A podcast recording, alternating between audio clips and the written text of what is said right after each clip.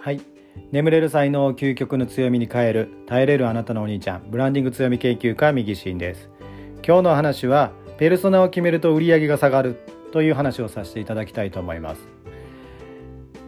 マーケティングを一生懸命勉強している方は、えー、何を言ってるんだこの人はというふうに思われるかなというふうに思いますが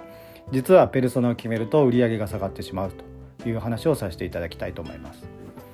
えー、ペルソナペルソナというふうにマーケティングでは言われるかと思います、えー、こうターゲットではなくペルソナを決めると。なので、えできるだけですね、え、こう具体的な名前まで決めてとかですねいうふうに言われるかなというふうに思います。名前も決めて年齢も決めて家族構成も決めて仕事を決めて趣味を決めて、えどんな人かっていうのを具体的に決めていきましょうと、え田中律子さん、え28歳、え OL、えー結婚はしていないけど彼氏はいてと、えー、外資系の商社に勤めていて営業をやっていますと。で食べる、えー、趣味は、えー、何でしょうね。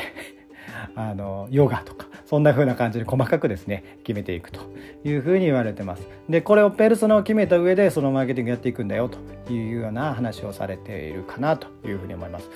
これについてはもう実は正しいんですけれども実は売り上げは下がってしまいますよという話をちょっとさせていただくんですがこれは何かというとですねマーケティングをやる上でのペルソナっていうのは非常に大事な話かなというふうに思うんですがこれペルソナをですねそのマーケティング以外のところで考えていくとちょっと売り上げが下がっちゃうよという話なんですね。えー、というのもその自分のビジネスですねやっているビジネスについて、えー、商品とかですねその自分自身のサービス内容とか自分のそのターゲットとしてですねターゲットというかこう、えー、その商品を買ってもらいたい人というところに行くとですね、えー、そこをこう絞りまくってしまうと実はその商品を買ってくれる人がほとんどいないという状態ができてしまうということがありえますということなのでペルソナを決めてしまうとですね売上下がってしまうということが起こってしまうと。なのでその商品とかですねサービス内容その自分のビジネスを考える上ではペネソナは考えすぎるとですねダメだというところです。なのでその場合はですね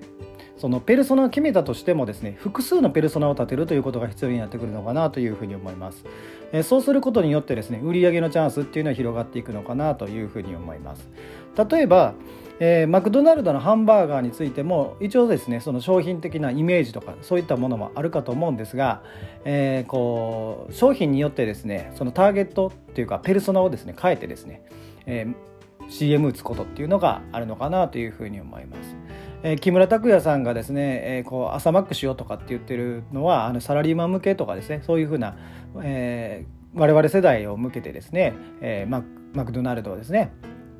に行っていただいて買ってもらうっていう意味で CM をされてるかというふうに思いますしハッピーセットの CM をすると子供がいらっしゃるご家庭子供さんに向けてですねあマクドナルド行きたいというふうに思わせてというふうにやってます。あれはペルソナを決めてですねマーケティングやってると CM 売ってるというふうなことかなというふうに思います。あれがもしですねその例えばマクドナルドのハッピーセットはさすがにですね子供かなと商品的にも子供かなというふうには思いますけれどもマクドナルドの朝マックとかですね朝のコーヒーとかですねそういったものっていうのは何も我々、えー、40代のですね男性とかそういった人に限った話じゃないと思うんですね他のその何て言うんでしょうか、えー、購入購入層っていうのもあるのかなというふうに思います、えー、老人老人って言ってあれなんですが高齢の方とかでももちろん朝マック行かれる方ももいらっしゃるでしょうしファミリーでも行かれるかなというふうに思います。えー、そういったところで、えーまあ、コーヒーって絞っちゃうと子供はちょっと飲みにくいんですが、まあ、朝マックっていうところで言えば、えー、そういうふうな若い世代とかですね、えー、我々世代とか高齢の方家族とかですねそういったところの方が購入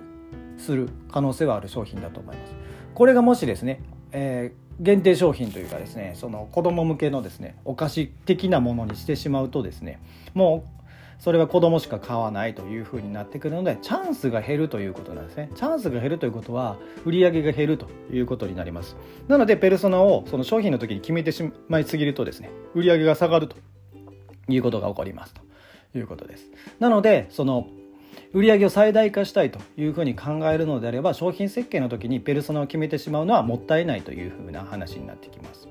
え特に一人起業家我々のようなですね、え、そういったコンサルとかコーチとかですねカウンセラーされてる方がこのペルソナにこだわりすぎてですね絞ってしまうとその商品っていうのはその人たちしか購入しないということになるので売り上げが下がってしまうということです。ですのでそのこの人しかもう売りませんというふうにしし,、え、しすぎないということが大事なのかなというふうに思います。ただ SNS とかで発信する時とかですねその何て言うんですかね商品の、えー、ローンチとかそういったことをする時にはですね LP の時 LP を作る時も、えー、こう40代向けの40代男性向けの、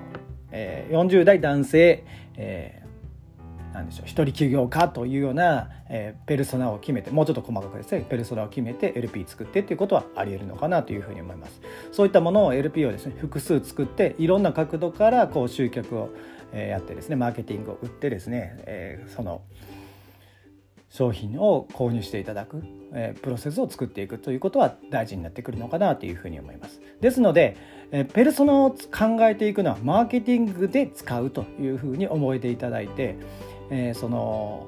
ブランディングとかそういったところではペルソナを考えてやりすぎると売り上げが下がってしまうのでここは、えー、いわゆるターゲットとかいうですねもうちょっと大きなくくりで考えていくっていうことが必要になってくるかなというふうに思います。場合によってはもう何て言うんですかね全世帯に、えー、全世代にですね、えー、販売できるようなものっていうのものものの方が可能性としては売り上げを上げる可能性としては大きくなってくるのかなというふうに思います。なのでここをですねしっかり区別というかですね、えー、分けて理解するっていうことが大事になってくるのかなというふうに思います。ペルソナが大事というふうに言われてですね全てにおいてペルソナペルソナというふうにならない。ということが大事になってくるのかなというふうに思います。ですので商品設計サービスはペルソナじゃなくターゲットというふうに覚えていただくといいのかなというふうに思いますし SNS とか情報発信する時にはペルソナを意識してと誰か一人に向けてですね情報発信するっていうことが大事になってくるというところですなので何か商品をローンチする時には誰かに向けて発信をしてっていうのをえー、いろんなパターンでやっていくっていうことをするといろんな方に刺さりやすくなってくるということになってくるのかなというふうに思います。えー、ですのでペルソナを決めることが悪いと言ってるわけではなくてペルソナを決めるのはマーケティングだよと何度も言いますがということになってきます。えー、ですのでペルソナが、えー、ですねペルソナを決めると売り上げが下がるというのはブランディングで考えているからということでございました。ということで本日はですね、ペルソナを決めると売り上げが下がるというお話をさせていただきました。え今後もですね、ブランディング強みのことをお伝えしていきたいなというふうに思いますので、ぜひぜひですね、フォローしていただければなというふうに思います。で、えーブランディングとか強みの話こんな話してほしいよというような具体的なことが何かあったりとかですね、えー、疑問とか質問とかございましたら、えー、メッセージですね概要欄にですね SNS、えー、各 SNS をですね、のリンクを準備していますので例えば Twitter とかえー、インスタグラムとかですね、えー、YouTube もできるのかな？あのメッセージ機能というかですねそういったものがあるものがありますんで、えー、そういったものを使ってですねメッセージいただければそのことについてもお伝えしたいなというふうに思いますんで是非ご活用いただければなというふうに思います。ということで本日は以上になります。ありがとうございました。